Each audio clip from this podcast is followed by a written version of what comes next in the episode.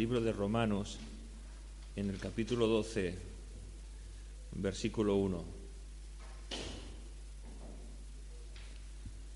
Romanos 12, 1 dice, Así que, hermanos, os ruego por las misericordias de Dios, que presentéis vuestros cuerpos en sacrificio vivo, santo, agradable a Dios, que es vuestro culto racional.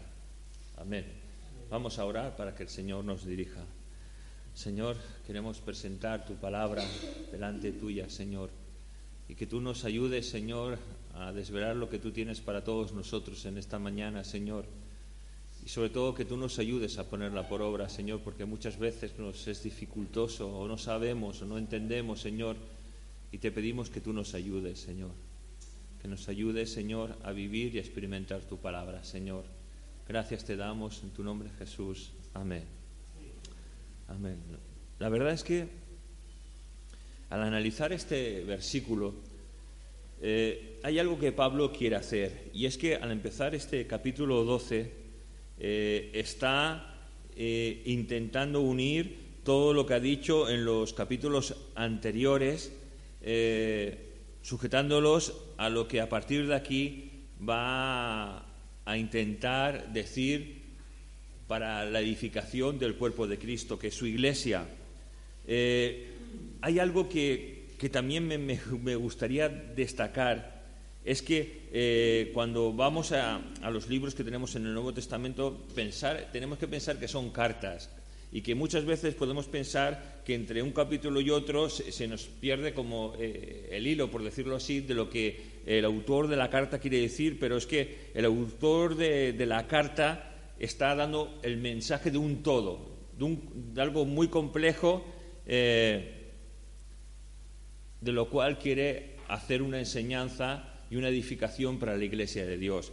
Eh, claro, nosotros antes enviábamos cartas, eh, los que hemos enviado cartas nos acordaremos que, casi, casi lo hacíamos a una persona querida, a la familia, ahora están los emails que es algo también como una carta y el email casi ha sido sustituido por el WhatsApp, ¿no? Pequeños mensajes cortos para podernos decir eh, o comunicar algo. Pues aquí lo que Pablo, de parte de Dios, quiere comunicar una serie de riquezas enormes para la edificación del cuerpo de Cristo que, somos cada uno de nosotros. Y la verdad es que eh, eh, lo dicho anteriormente y en lo que Pablo no, nos ha hablado es que, por ejemplo, nos habla de la gracia de Dios que es, no, que es dada al pueblo de Israel como esa elección de, ese pueblo el cual va a honrar y glorificar a Dios. Pero dentro de ese, pueblo de Israel está escondidos eh, la, iglesia de Dios, un mensaje destinado para los gentiles, porque la salvación no es dada tan solo para el pueblo de Israel, sino que también es dada para aquellos que no pertenecemos al pueblo de Israel, los gentiles.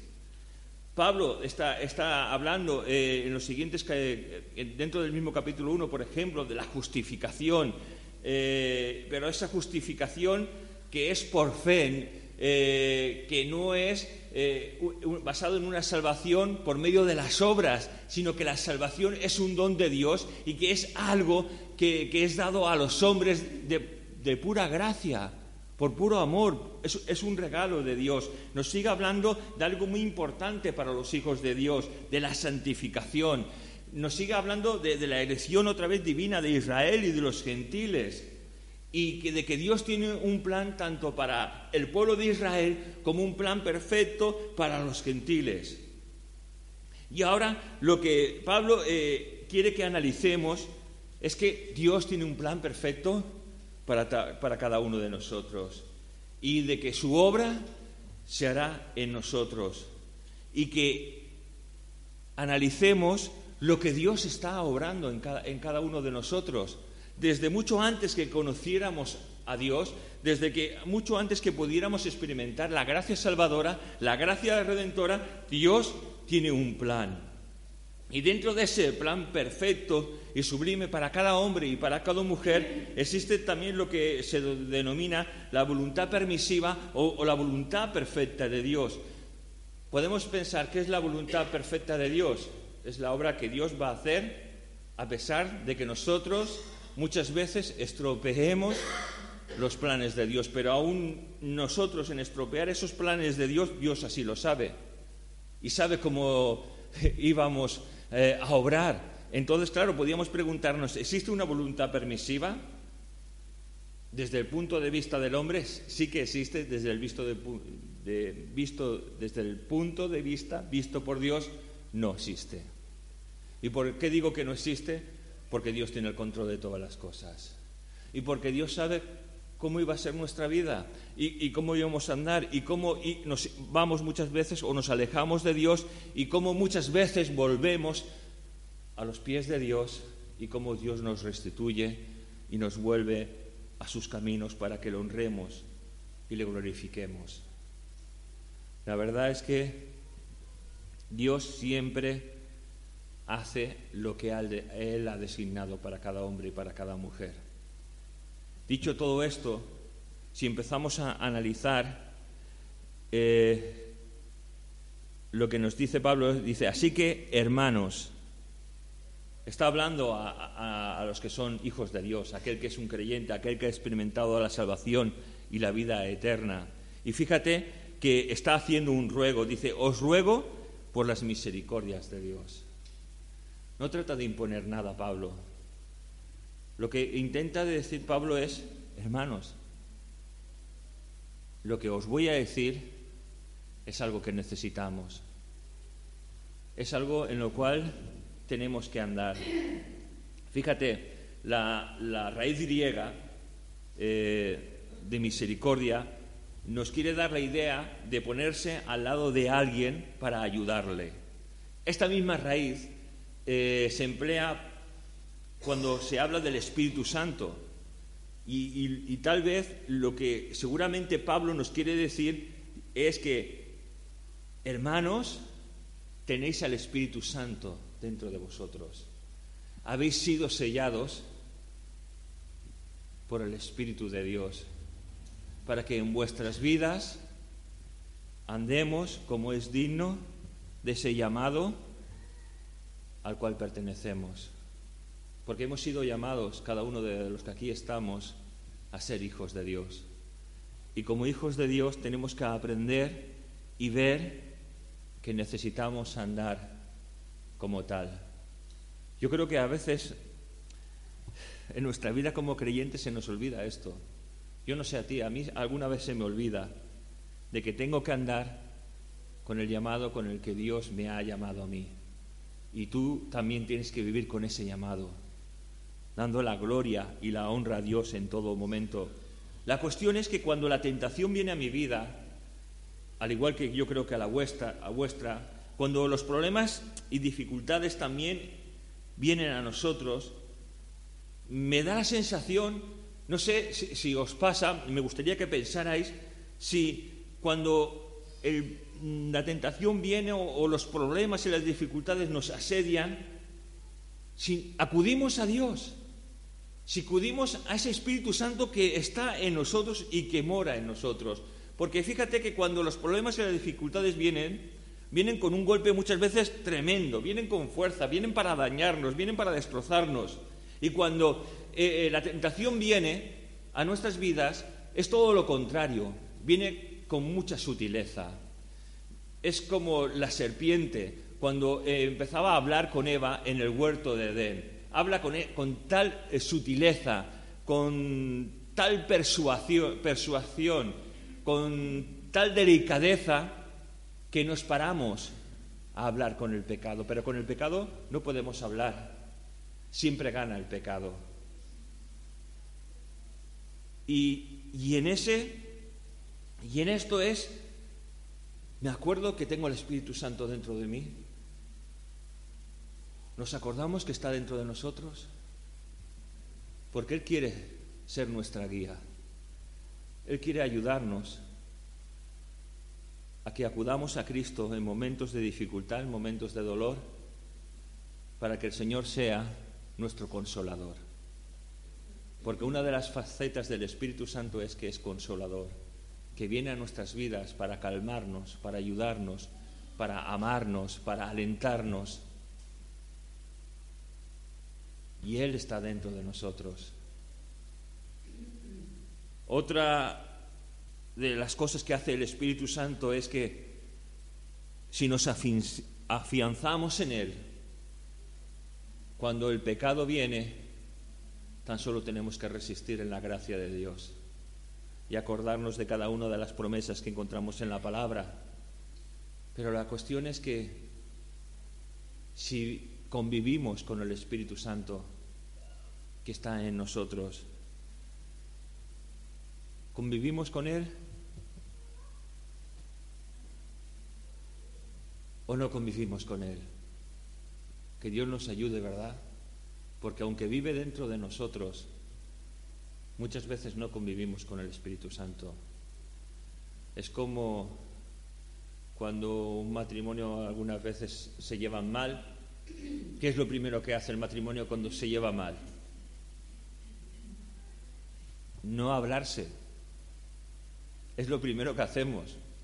Pongo morritos o ponen morros y no nos hablamos.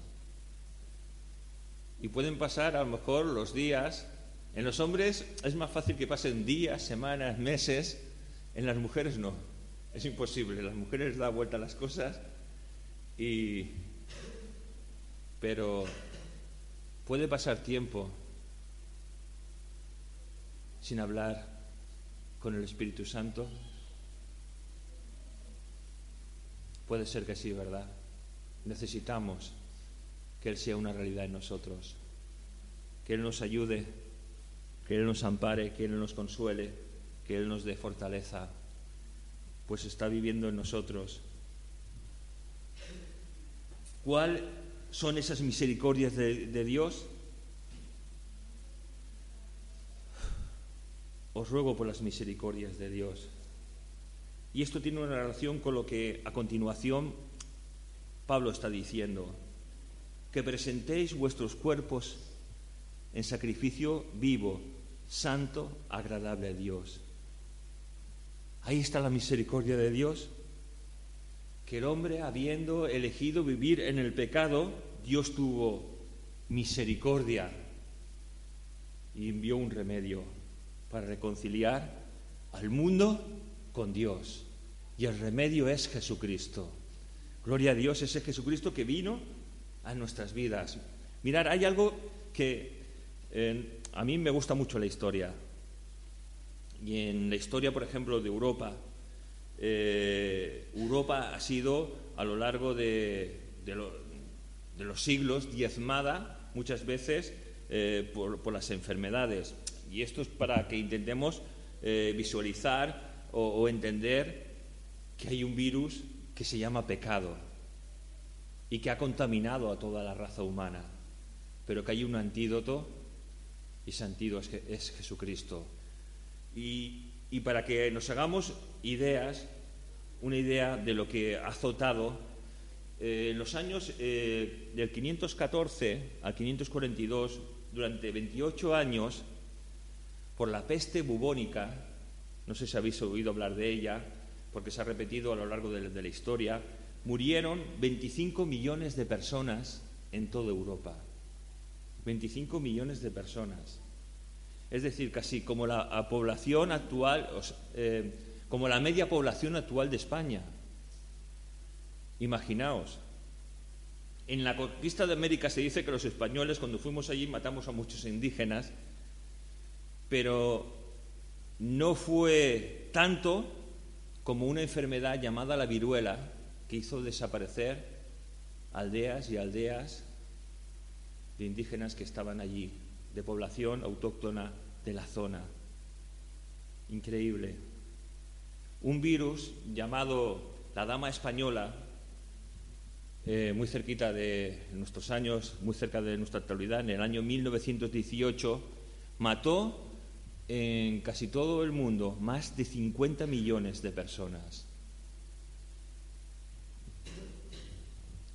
Mató más personas, se dice que entre la Primera y la Segunda Guerra Mundial, la Primera Guerra Mundial fue más devastadora que, la Segunda Guerra Mundial, pues mató este virus llamado la Dama Española más personas que la Primera Guerra Mundial.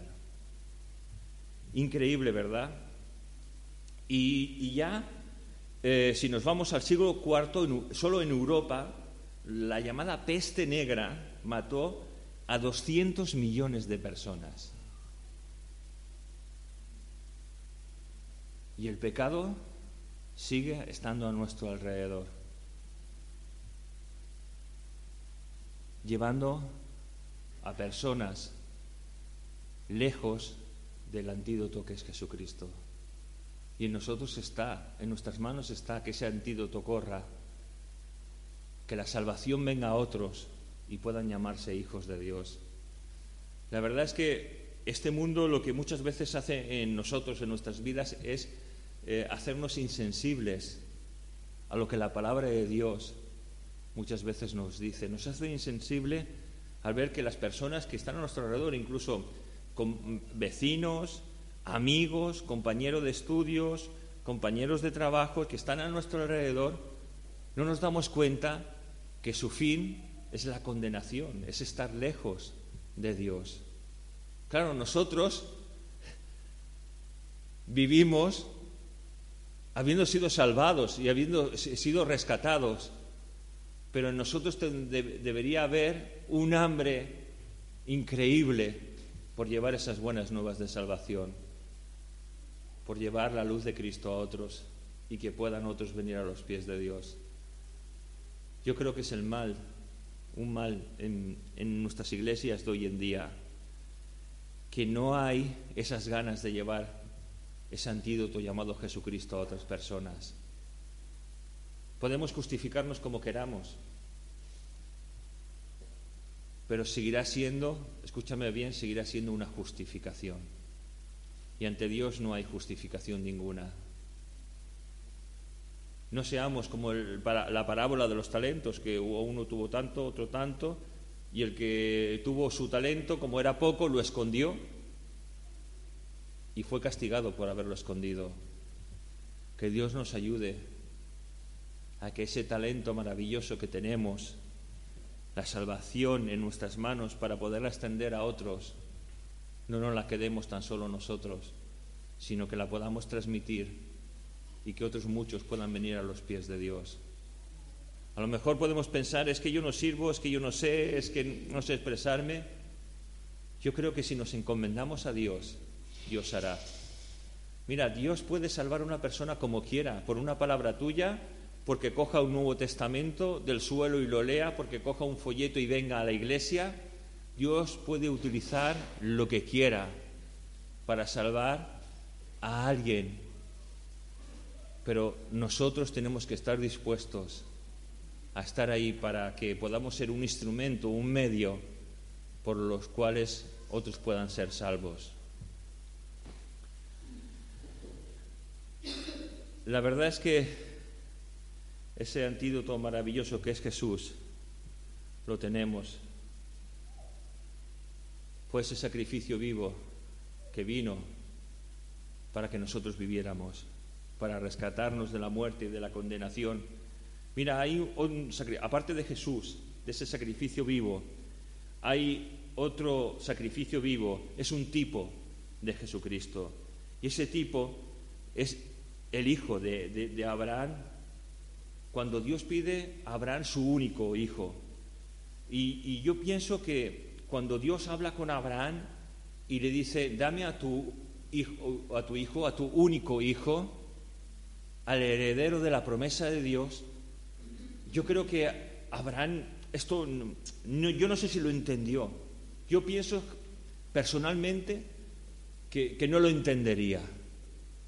Pero Abraham conocía a Dios y, Abraham sabía que lo que Dios decía era lo correcto, era lo adecuado, era lo mejor para su vida y para la vida de su hijo.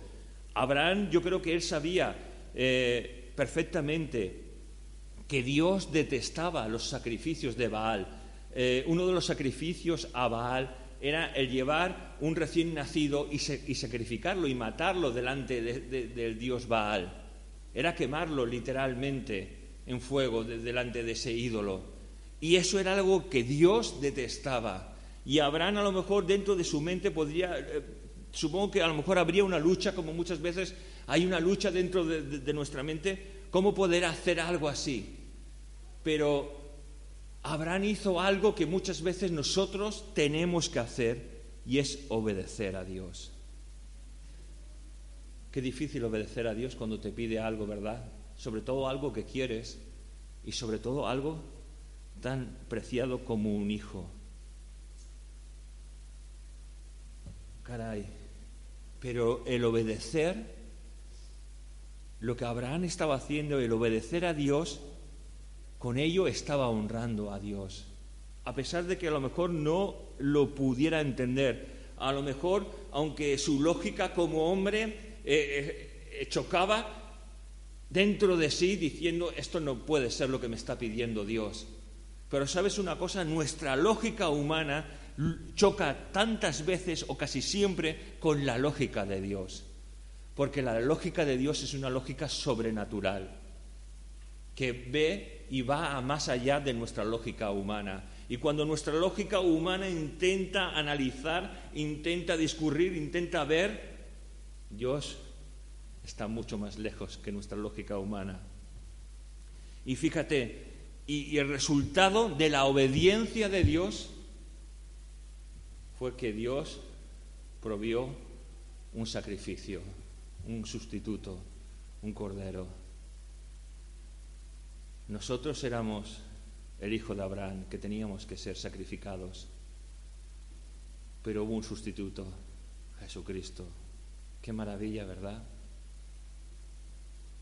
Qué milagro tan grande ese cordero estaba ya preparado, pero la bendición de Abraham fue obedecer, aunque no entendiera. Y cuando nosotros, aun sin entender, obedecemos a Dios, Dios bendice nuestras vidas. Mira, quiero ponerte otro ejemplo más. Es cuando Noé, en medio de sus tiempos, Dios le dice, levanta un arca cuando leemos el pasaje de, la vida de Noé, eh, ellos nunca habían experimentado o, sabían lo que era la lluvia. No había lluvia en medio de sus tiempos. Dice la, palabra de Dios que había un vapor que subía del suelo, el cual regaba toda la tierra. No existía la lluvia.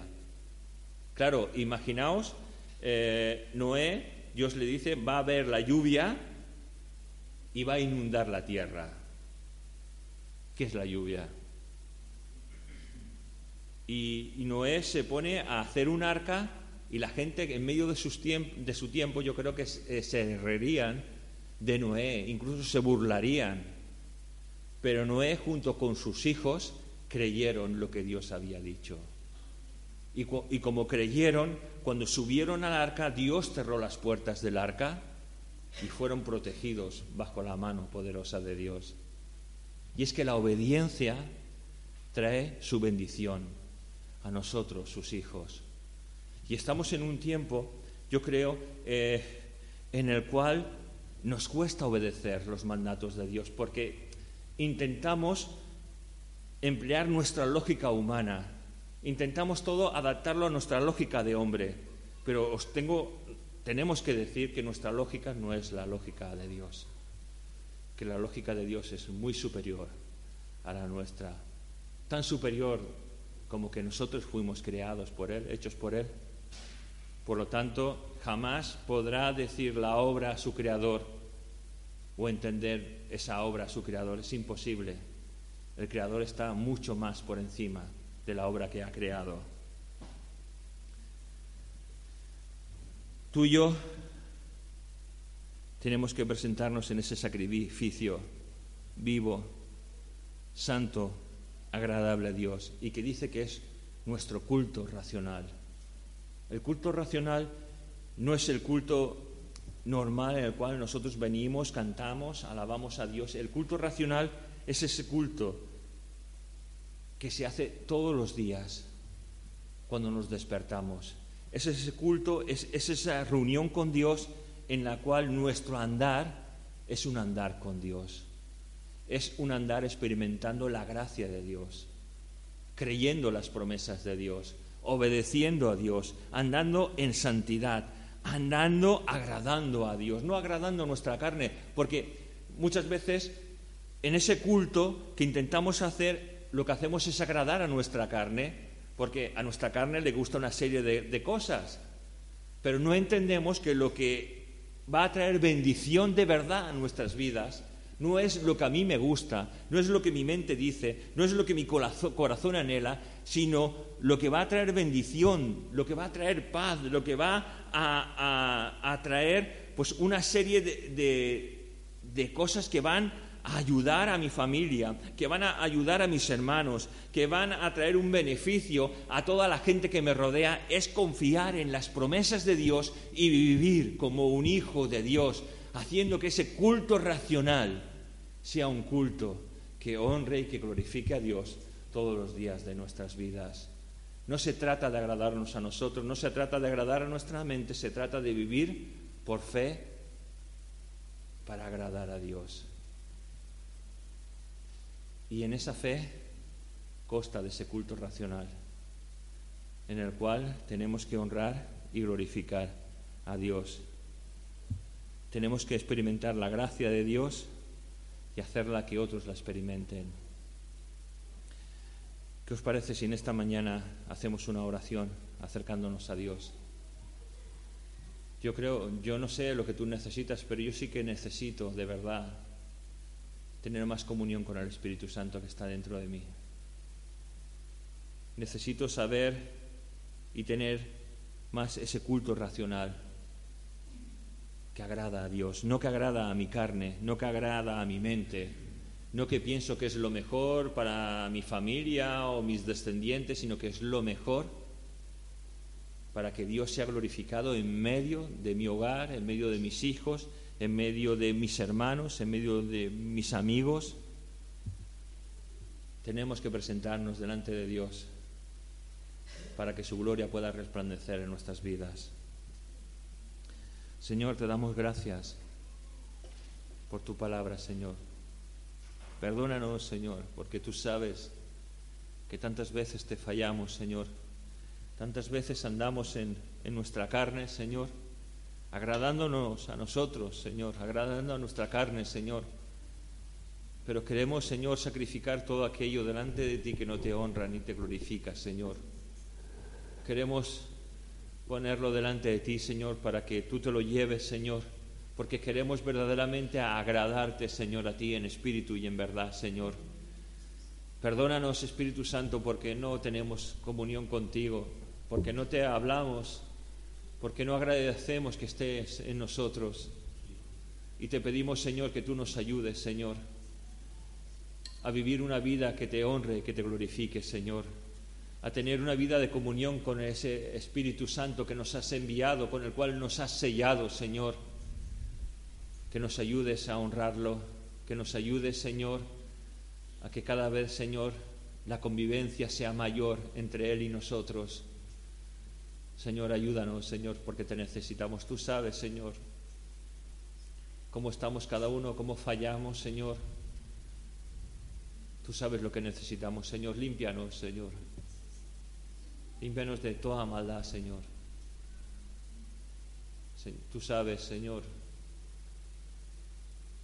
que te necesitamos, Señor. Y te suplicamos que nos ayudes, Señor y que cuando salgamos por esa puerta, Señor, que nosotros de verdad se produzca ese cambio que necesitamos, Señor. Porque nos damos cuenta de que hay cosas que, que tenemos que cambiar, Señor. Y que tenemos que ofrecértelas a ti, Señor. Y que nos ayudes a obedecerte, Señor. Señor, recibe toda la gloria, Señor. Ayúdanos, Señor, porque te necesitamos, Señor. Gracias te damos en tu nombre, Jesús. Amén.